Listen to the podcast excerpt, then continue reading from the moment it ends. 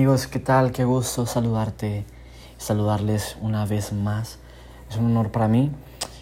Eh, el día de hoy eh, continuamos con la serie de, los cinco temas, eh, los cuales son el perdón, el ego, el orgullo, la vanidad y la codicia.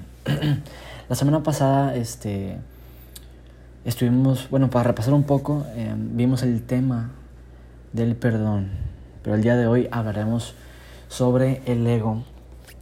Y en lo personal me encantaría, o sea, bueno, a mí, me encanta ese tema, porque en pocas palabras es uno de los temas más incómodos de la vida del cristiano, pero también es uno de los temas que más necesitamos investigar dentro de nuestra vida y de nuestro corazón.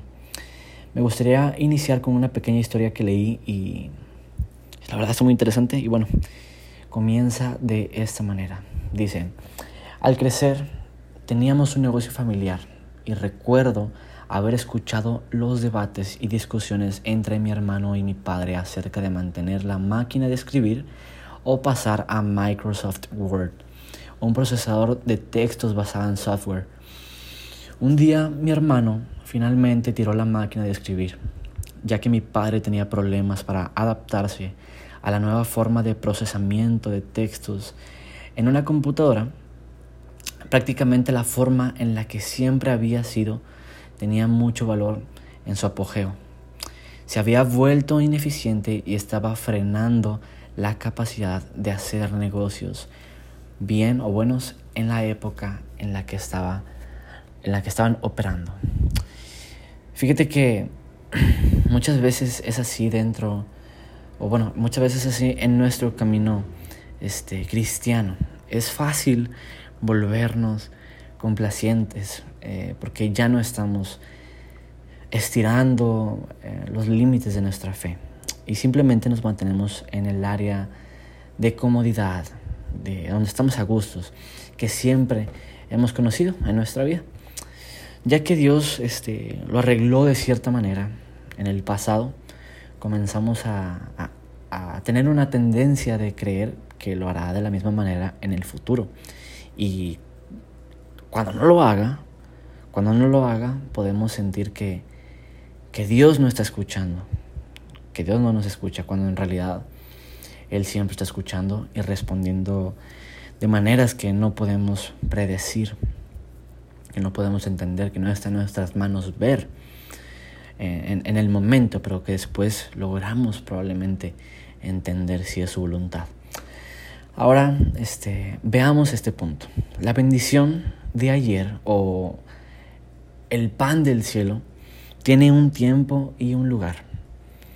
Parte de crecer eh, en nuestro caminar con Dios es apoyarse continuamente en Él y nunca llegar a, ser autosuficientes, pensar que, que podemos hacerlo con nuestras propias fuerzas, porque en pocas palabras vamos a terminar destruidos, ¿no? Porque en el momento en que olvidamos que necesitamos a Dios, es el momento en que comenzamos a desviarnos del curso, del plan divino de Dios para nuestra vida. Ahora te diré este, una frase que llamó mi atención y dice así. La voy a repetir dos veces solamente para que si la quieres anotar o, o quieres escribirla en un post o algo, lo hagas, pero ahí te va. Cuidado de que tu comodidad no se vuelva ego. Y si es así, entonces prepárate para ver cómo lenta e invisiblemente vuelves al pasado. La repito, dice, cuidado de que tu comodidad no se vuelva ego. Y si es así, si se vuelve ego, entonces prepárate para ver cómo lenta e invisiblemente vuelves al pasado. Porque el ego es invisible mientras estamos cómodos. El ego es totalmente invisible mientras estamos cómodos. Y el pasado es tan, tan dulce cuando estamos ciegos. El ego es tan invisible mientras estamos cómodos y el pasado es tan dulce cuando estamos ciegos. Wow. Ahora, este, me gustaría que pudiéramos pasar a lo más importante que es la palabra de Dios, la maravillosa e increíble palabra de Dios. En el libro de Éxodo, capítulo 16, del versículo 1 al 17, vamos a leerlos, pero antes de leerlos, diré en sí este, el contexto de este pasaje, así rápidamente. Y bueno, solo habían transcurrido aproximadamente dos meses y medio desde que los israelitas salieron de Egipto. Este, habían comenzado a quejarse cuando llegaron al Mar Rojo. Y después de cruzar el mar, cantaron la canción de Moisés, la canción de la redención. Pero no pasó mucho tiempo antes de que comenzaran a quejarse otra vez. En realidad, mendigo pueblo, todos quejones y arrogantes.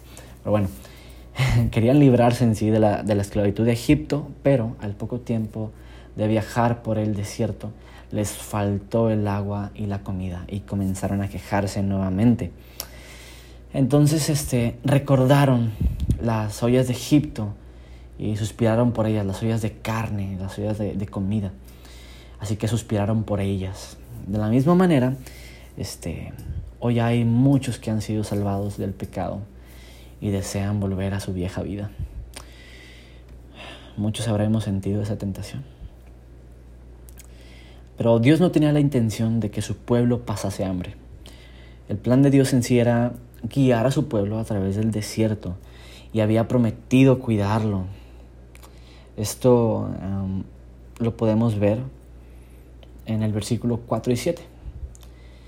Pero bueno, ya vamos a leer el capítulo. Está súper interesante. Dice así.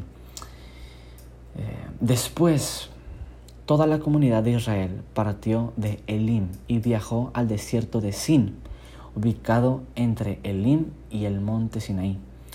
Llegaron el día 15 del segundo mes, un mes después de salir de la tierra de Egipto, aproximadamente un mes, o sea, bueno, era un mes, aproximadamente, aproximadamente casi dos meses. El versículo, el versículo número dice, allí también toda la comunidad de Israel se quejó de Moisés y Aarón Recuerden que los pasajes los leemos en nueva traducción viviente, no importa la versión que tú tengas este, de Biblia, lo que importa es este, leerla, ¿no? Dice el versículo número 3, si tan solo el Señor nos hubiera matado en Egipto, esto lo está diciendo en sí el pueblo de Israel, ellos protestaban. Allá nos sentábamos junto a las ollas llenas de carne y comíamos todo el pan que se nos antojaba. Pero ahora tú nos has traído a este desierto para matarnos de hambre, le decían a Moisés.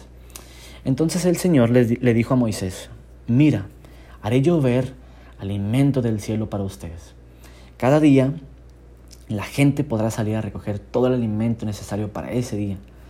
Con esto los pondré a prueba para ver si siguen o no mis instrucciones. El sexto día juntarán el alimento y cuando preparen la comida habrá el doble de lo normal, de, en sí de la comida, ¿no? El versículo 6 dice, entonces Moisés y Aarón dijeron a todos los israelitas, antes de anochecer sabrán que fue el Señor quien nos sacó de la tierra de Egipto. Por la mañana verán la gloria del Señor. Pero él oyó las quejas de ustedes, que son contra él y no contra nosotros. Y Moisés les hace una pregunta. ¿Qué hemos hecho para que ustedes se quejen de nosotros?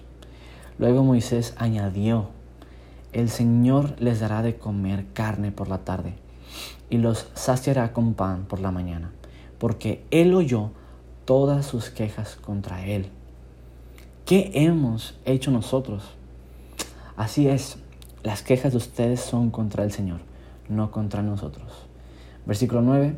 Después Moisés le dijo a Aarón, anuncia lo siguiente a toda la comunidad de Israel.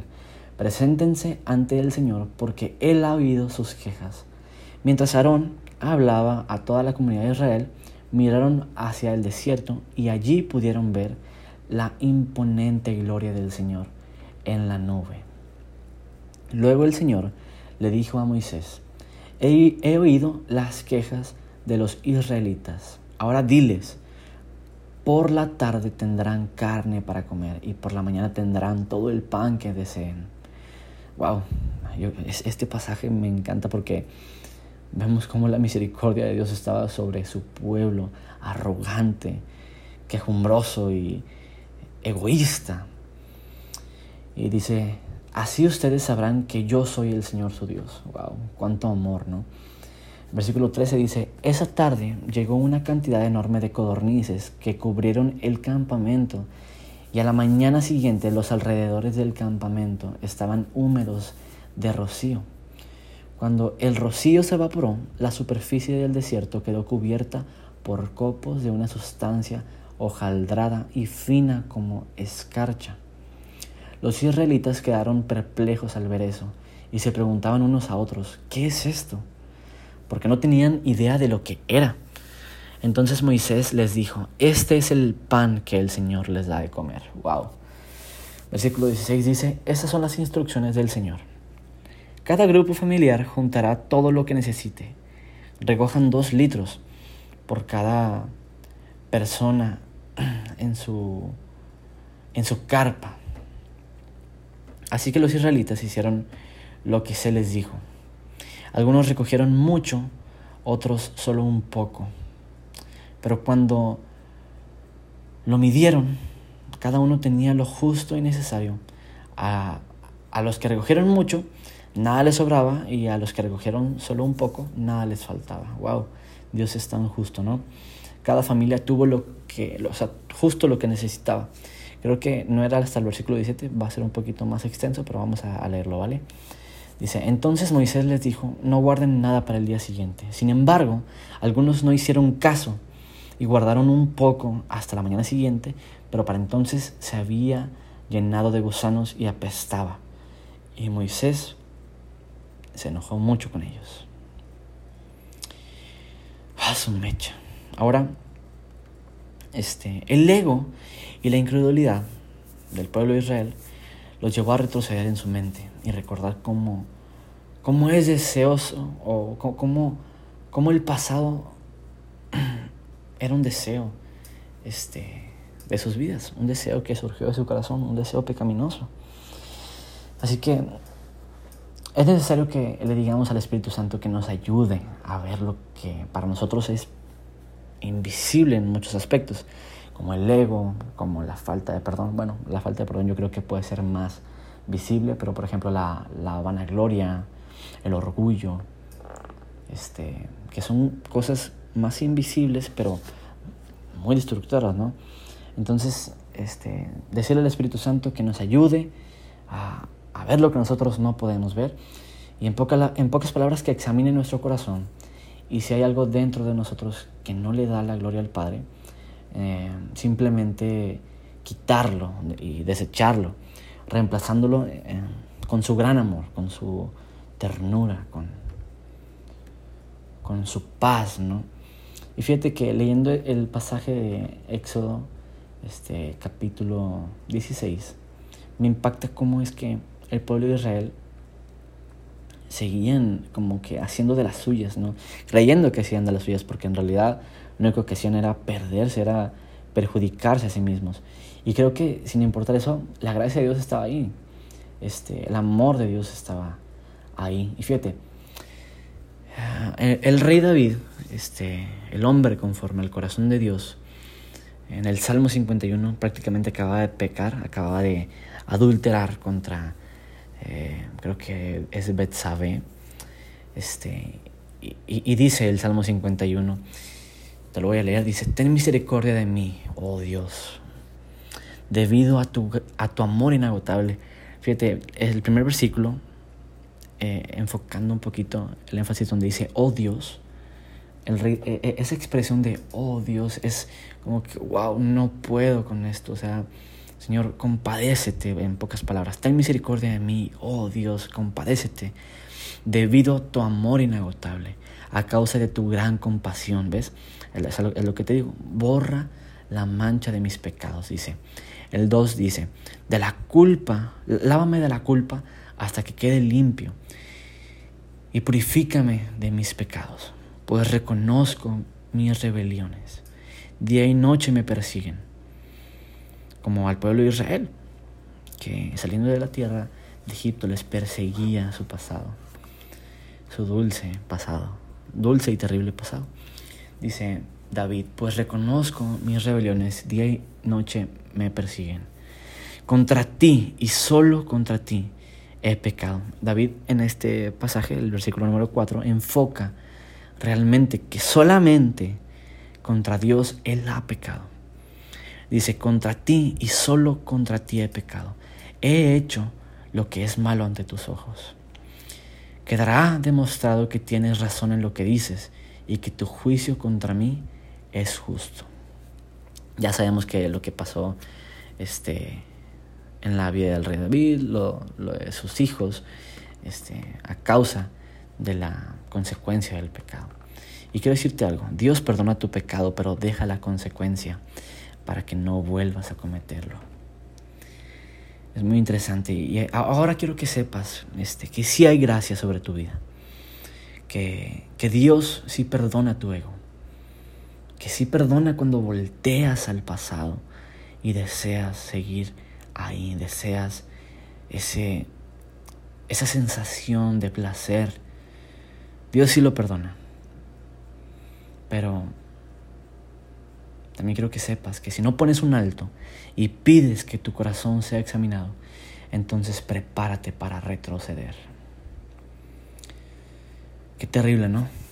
Que probablemente este, lo que hemos trabajado con esfuerzo, con con paciencia, con probablemente perseverancia, se, se vaya por el inodoro prácticamente, por el caño, y, y tengamos que prepararnos para retroceder.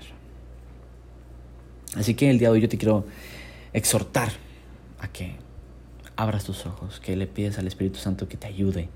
Es el único que te puede ayudar.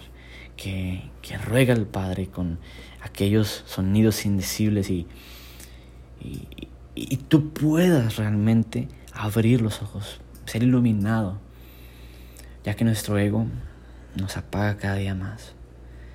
El ego, en pocas palabras, te consume, te chupa, es como este, una anorexia que, que sabes que está ahí, pero no puedes dejar, a menos de que alguien te ayude. Me encanta este tema y en realidad me encanta, estoy ansioso de poder compartir los que vienen. El siguiente tema que veremos será el orgullo.